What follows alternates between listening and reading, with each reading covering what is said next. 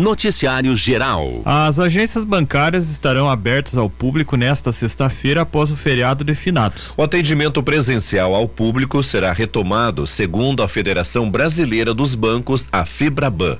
A entidade lembra que, em geral, os tributos já vêm com datas ajustadas ao calendário de feriados nacionais, estaduais e municipais. Abre aspas, mas caso isso não ocorra, contas de consumo, água, energia, telefone, etc., e carnês com vencimento no dia 2, no caso ontem, poderão ser pagas sem acréscimo no dia útil seguinte ao feriado, ou seja, nesta sexta-feira, fecha aspas, informou a Frebaban em nota. Noticiário local.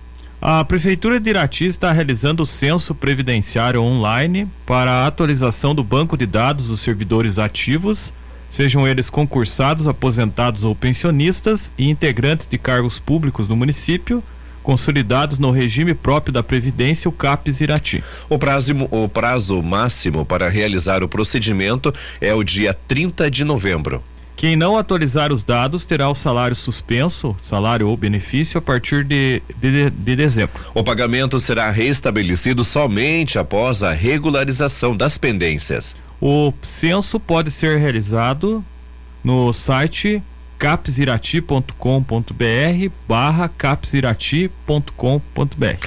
Para realizar o cadastro, os servidores ativos devem anexar alguns documentos na versão digitalizada. São eles a foto, o registro geral RG, o cadastro de pessoa física, o CPF, o comprovante de residência, a carteira de trabalho, certidão de casamento, comprovação de união estável, se houver, RG e CPF de cônjuge, se houver, certidão de nascimento de menores de, de 21 anos, RG e CPF de menores se houver, PISPAZEP e informações e outras contribuições junto ao INSS ou regime próprio de previdência social de outros municípios. Já os aposentados do CAPS Irati devem apresentar os seguintes documentos: foto, RG, CPF, comprovante de residência, carteira de trabalho, PISPAZEP, certidão de casamento se houver, CPF do convivente ou cônjuge se houver e registro de nascimento ou RG nos filhos menores de 21 anos. Os pensionistas precisam apresentar a foto, RG, CPF, comprovante de residência, carteira de trabalho, PIS/PASEP, certidão de óbito, CPF de quem gerou a pensão e PIS/PASEP de quem gerou a pensão. Noticiário local. O novo espaço do Centro de Documentação e Memória, o SEDOC, do campus Irati da Unicentro, foi inaugurado na quarta-feira. Abre aspas, é mais uma importante obra, não somente para o curso de História, para o nosso, para os nossos cursos de graduação e pós-graduação, mas também para a nossa comunidade aqui de Irati região. Haja vista que muitas das memórias da nossa região estão aqui no nosso SEDOC, fecha aspas, ressalta o reitor da Unicentro, professor Fábio Hernandes. A obra custou aproximadamente 535 mil e foi, foi viabilizada com recursos próprios da instituição e com verbas obtidas por meio de emendas parlamentares do deputado federal Sandro Alex, que atualmente está licenciado do cargo e é secretário de Estado da Infraestrutura e Logística do Paraná. O deputado, que já destinou mais de 10 milhões em emendas ao campus de Irati, destaca a importância do ensino público e gratuito no estado. Abre aspas. As universidades estaduais precisam de apoio e de amparo. Em Irati construímos uma biblioteca, começamos a colaborar com os cursos e investimos agora aqui no nosso no novo centro de documentação. Vamos entregar o ginásio do curso de educação física e estamos avançando com outras obras estratégicas junto com o professor Aldo Bona, que hoje é o secretário da Ciência, Tecnologia e Ensino Superior junto com a reitoria, as atuais diretoras, ex-diretores, alunos e com a comunidade. Fecha aspas, destacou Sandro Alex. A diretora do campus Irati, a professora Andréia Nogueira Dias, lembrou que algumas obras foram retomadas somente após a pandemia de Covid-19. Abre aspas. Assim como a obra é construída tijolo por tijolo, nós só conseguimos fazer isso com o apoio da comunidade interna, que são os professores, os agentes, os acadêmicos a reitoria que nos apoia para que isso seja viabilizado e com os recursos externos, porque juntamente com o governo nós precisamos dessa força política para que essas emendas saiam e a gente consiga realizar essas obras no campus. Fecha aspas, salientou a diretora. Para a chefe da divisão do Centro de Documentação e Memória, professora Mary Frotzer Kramer, a ampliação da estrutura do SEDOC é fundamental para a melhoria das condições de trabalho da equipe e da qualidade de serviços prestados. Mary lembra que o local atende tanto a comunidade acadêmica, sendo um laboratório que oferece suporte às atividades de ensino, pesquisa e extensão, quanto à sociedade em geral. Durante o evento de inauguração do novo espaço do SEDOC, foi oficializado o convênio entre a Unicentro e a Prefeitura de Irati, por meio da Secretaria de Cultura e Turismo, para o tratamento dos arquivos que estavam guardados no museu da cidade. Abre aspas, nós reunimos a documentação produzida pelo Executivo e armazenada no Museu Municipal do período de 1907, que é a, que é a emancipação do município, até 2004, ainda que com grandes lacunas. Há uma documentação farta do início da década de 1920 e 1930 que registra o movimento da cidade, o crescimento urbano, a organização do espaço urbano a questão do legislativo, as leis que foram promulgadas nesse período, questões de fiscalização de inspetores. É uma documentação muito interessante, muito incrível, porque é toda manuscrita. Fecha aspas, relata a arquivista Márcia Doré. O prefeito de Irati, Jorge Derble, enalteceu a importância desse trabalho de resgate histórico. Abre aspas. É um tesouro que nós temos no SEDOC nós temos arquivada aqui a história da Unicentro, de Irati, dos municípios da região, que traz pra, para nós o passado que a gente vai ver no jornal, vai ver nos livros, vai ver agora num arquivo digital daqui para frente que vai servir para o curso de História para toda a comunidade. Fecha aspas, enfatiza Derba. Para o vice-reitor da Unicentro, professor Ademir Fanfarribas, a própria inauguração é um marco importante que deve ser preservado como exemplo de relevância do ensino superior público. Abre aspas, nós temos um tripé muito claro, que é o ensino, a pesquisa e a extensão. E hoje nós estamos demonstrando isso. Quantas pesquisas foram feitas aqui, quantos professores de história que estão agora no estado nas escolas particulares aprenderam a manusear os conteúdos históricos através desse centro. Isso é fundamental para o desenvolvimento do nosso estado. A gente pode passar um bom tempo ali lendo, aprendendo, conhecendo. Daqui 100 anos, 200 anos, eu espero que as próximas gerações também tenham um SEDOC e que alguém possa estar pesquisando momentos como esse da importância da universidade pública. Fecha aspas. As informações são da Assessoria de Comunicação da Unicentro. Noticiário Geral. O governo federal liberou 2 milhões de reais para ajuda humanitária à Prefeitura de União da Vitória. A medida provisória que autoriza o repasse foi publicada no Diário Oficial da União na quarta-feira. Os recursos devem ser utilizados pela Defesa Civil para a compra de itens básicos como comida, itens de limpeza e colchões, por exemplo, para as famílias atingidas por enchentes e tempestades. De acordo com a Defesa Civil, desde o dia 8 de outubro, mais de 52.200 eh, mais de 52.200 mil moradores de União da Vitória foram atingidos por alagamentos e chuvas intensas. Cerca de 4.800 casas foram danificadas e, de acordo com o balanço divulgado na noite de terça-feira pela Prefeitura, Atualmente há 906 pessoas refugiadas em abrigos públicos. No total, o governo federal disponibilizou 259 milhões de reais para os atendimento para atendimento emergencial em municípios atingidos por desastres climáticos. Entre eles estão os que sofreram com chuvas nas regiões sul e sudeste e os que vêm registrando secas no norte do Brasil. Os recursos devem ser solicitados pelas prefeituras que tenham tido decreto de situação de emergência emergência reconhecido pelo governo federal.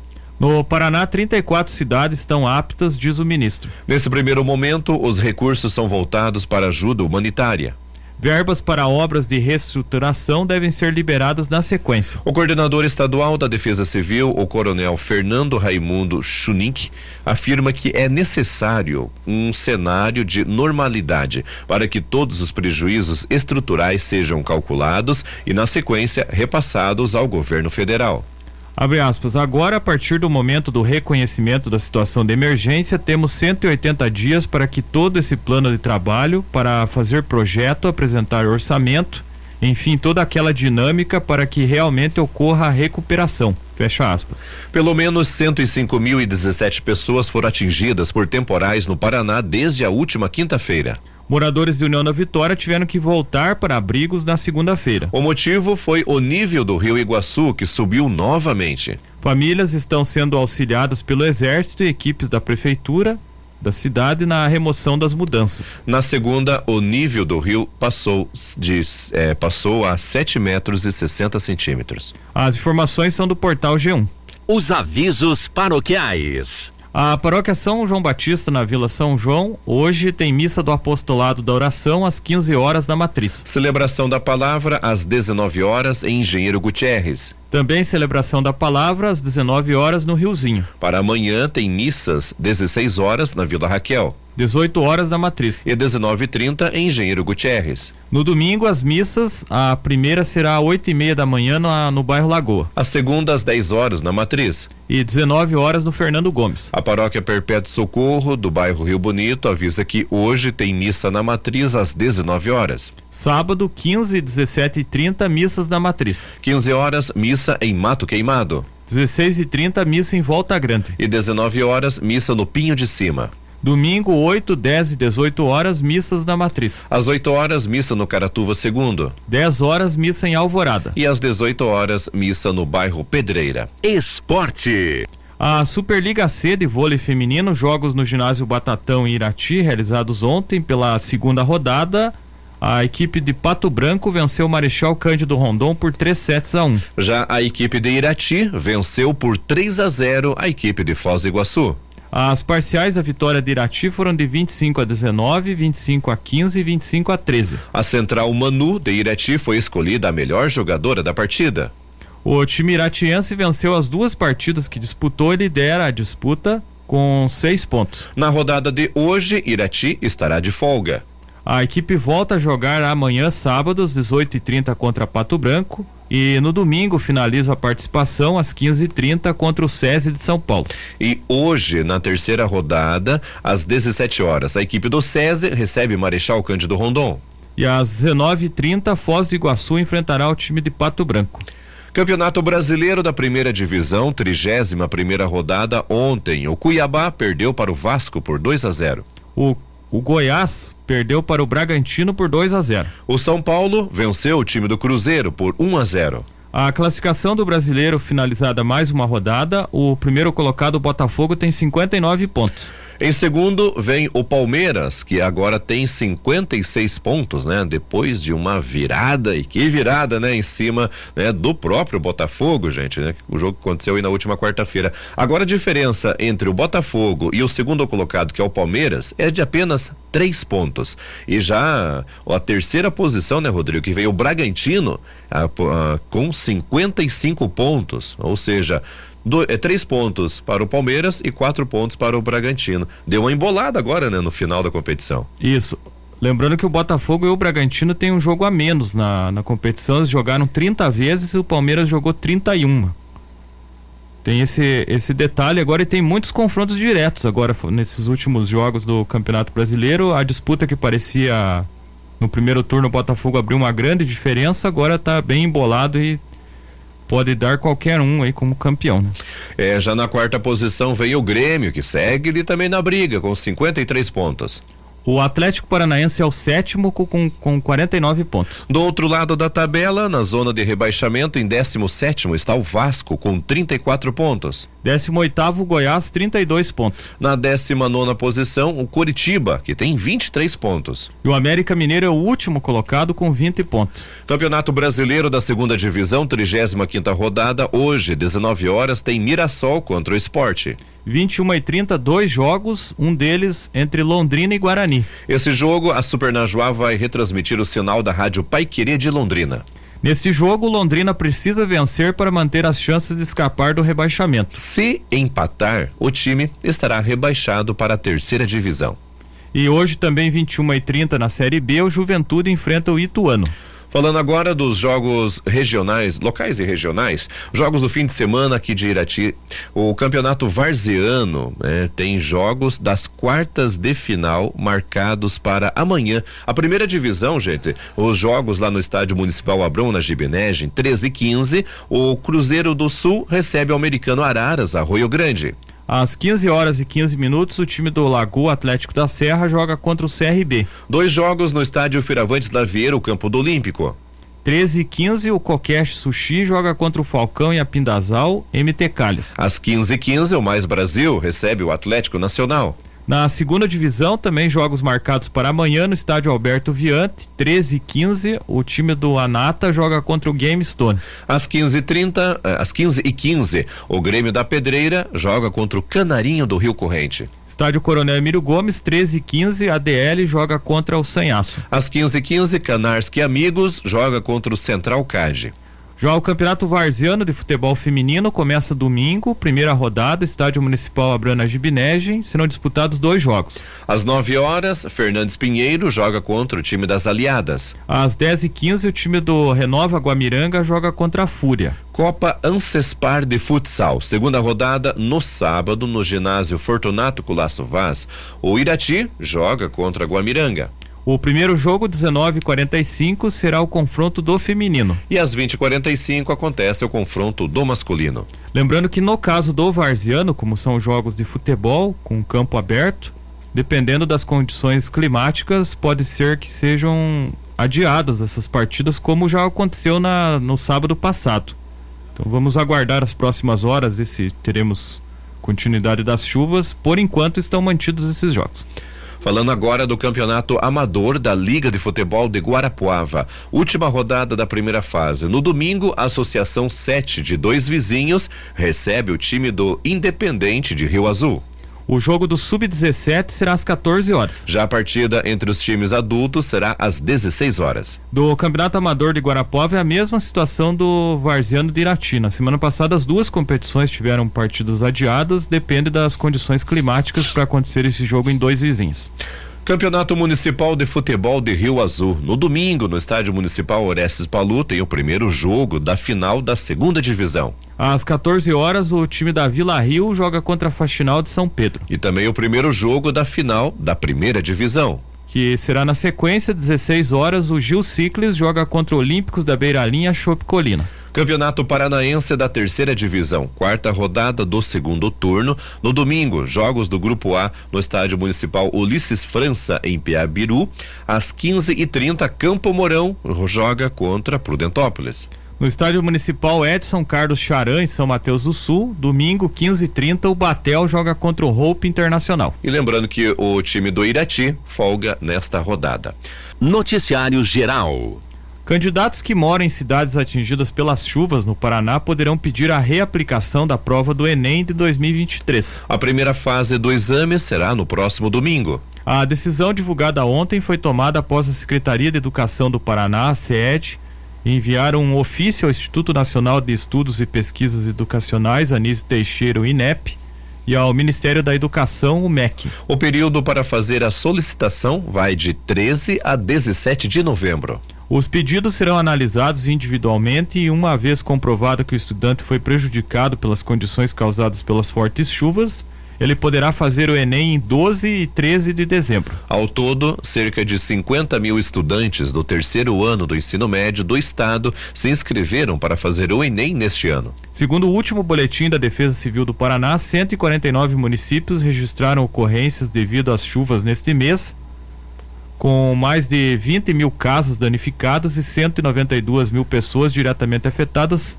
foram as chuvas que ocorrem desde já do mês de outubro.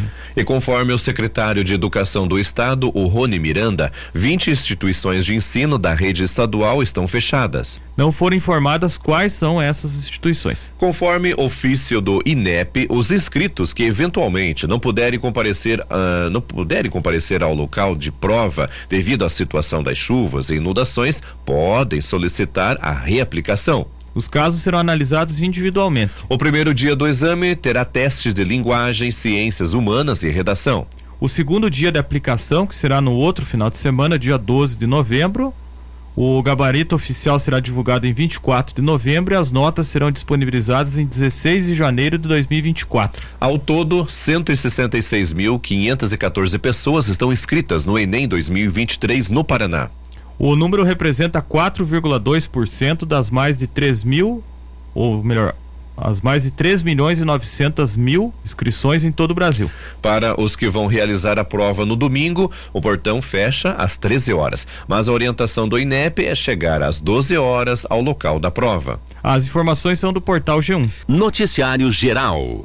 Um cemitério de Ponta Grossa alagou com a cheia do rio Tibagi. Ontem, dia de finados, os túmulos estavam submersos, impedindo a visitação de familiares e amigos. O local fica no distrito rural de Uvaia. O cemitério só está podendo ser acessado por barco, já que está cercado de água. A Prefeitura de Ponta Grossa informou que está ciente da situação e atua, abre aspas, no monitoramento e mapeamento dos transtornos causados pelas chuvas em toda a zona em toda a zona rural da cidade, fecha aspas. A última medição oficial do rio Tibagi, no distrito de Uvaia, foi feita às 15 horas de quarta-feira. Indicou que o nível do rio estava em 10,9 metros. Em 48 horas, ao a água subiu 3 metros de acordo com o monitoramento hidrológico da Copel. Levantamento do Sistema de Tecnologia e Monitoramento Ambiental do Paraná, o CEMEPAR, aponta que no mês de outubro choveu o acumulado de 314 milímetros em Ponta Grossa. A média histórica da cidade é de 172 milímetros no mês. As informações são do portal G1. Noticiário Geral. A Polícia Rodoviária Federal, a PRF, abordou ontem três ônibus com torcedores do time argentino do Boca Juniors que foram autuados e retidos por excesso de lotação. A abordagem foi realizada na BR 369 em Ubiratã, aqui no Paraná. No total, 18 passageiros tiveram que desembarcar e ser transferidos para um quarto veículo. Além das três autuações por excesso de lotação, foram emitidas outras três multas, porque diversos torcedores sentados também não estavam usando o cinto de segurança. Os passageiros excedentes estavam viajando nos corredores dos ônibus que têm a cidade do Rio de Janeiro como destino. No sábado, o Boca Juniors enfrenta o Fluminense na final da Copa Libertadores no Maracanã, no Rio de Janeiro. A partida decisiva começa às 17 horas. As informações são do portal Bem Paraná. E Juarez tem um, uma situação bem interessante. Se você procurar em sites da internet, você vê muitos vídeos, é uma invasão de argentinos à praia de Copacabana. Eles estão fazendo um estádio improvisado lá. O que você vê de camisa de torcedor do, do Boca Juniors é uma multidão. E o pessoal fez uma estimativa já, o governo argentino, que vai passar de 100 mil argentinos que vêm para o Rio de Janeiro. Inclusive, eu vi ontem reportagens na TV que eles vão disponibilizar o, sam, o sambódromo do Rio de Janeiro para que o pessoal do Boca se concentre lá. Para quem não conseguir ingresso para assistir no campo, vai assistir lá do sambódromo a partida. Se vê como que é o fanatismo do povo argentino, né? É, é que o, o Boca Juniors é um time que tipo, um dos principais times né, lá da Argentina. Agora eu fico imaginando, né, tipo, 100 mil pessoas, né, que de, de, de torcedores do argentinos que vão vir para cá, né? O Maracanã né, não tem essa capacidade, considerando que os torcedores, né, do, do Fluminense também vão querer assistir e alguns outros, né, que não torcem nenhum nem para outro, né, mas querem ver um, uma boa final, né, oportunidade oportunidade de assistir uma final de Libertadores aqui no Brasil, vão estar por lá. Então, a, essa grande maioria de torcedores vai ter que se a, a, alocar ou no Sandro, Sambódromo, né? Ou na praia, ou em alguns barzinhos aí, né? Mas enfim, né? ontem até eu vi no, no Jornal Nacional uma reportagem, né? Mostrando, né? Sobre esta invasão, né? Entre aspas, dos argentinos aqui no Brasil.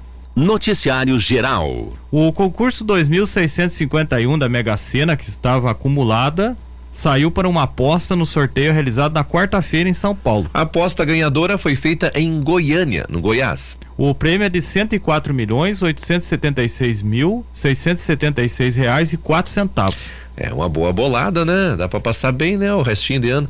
Segundo o site da Caixa, a aposta de oito números foi um bolão com cinco cotas. As dezenas sorteadas foram 06, 23, 35, 36, 37 e 59. No Paraná, 10 apostas acertaram cinco números. Elas foram feitas em Araucária, Curitiba, Foz do Iguaçu, e Ivatuba, Jesuítas, Londrinas e para, é, também Paraíso do Norte, Paranaguá, Paulo Frontin e Ponta Grossa. Cada aposta fica com R$ 44.109,26. A quadra apresentou 12.147 apostas ganhadoras com o prêmio de R$ 985,63. Economia.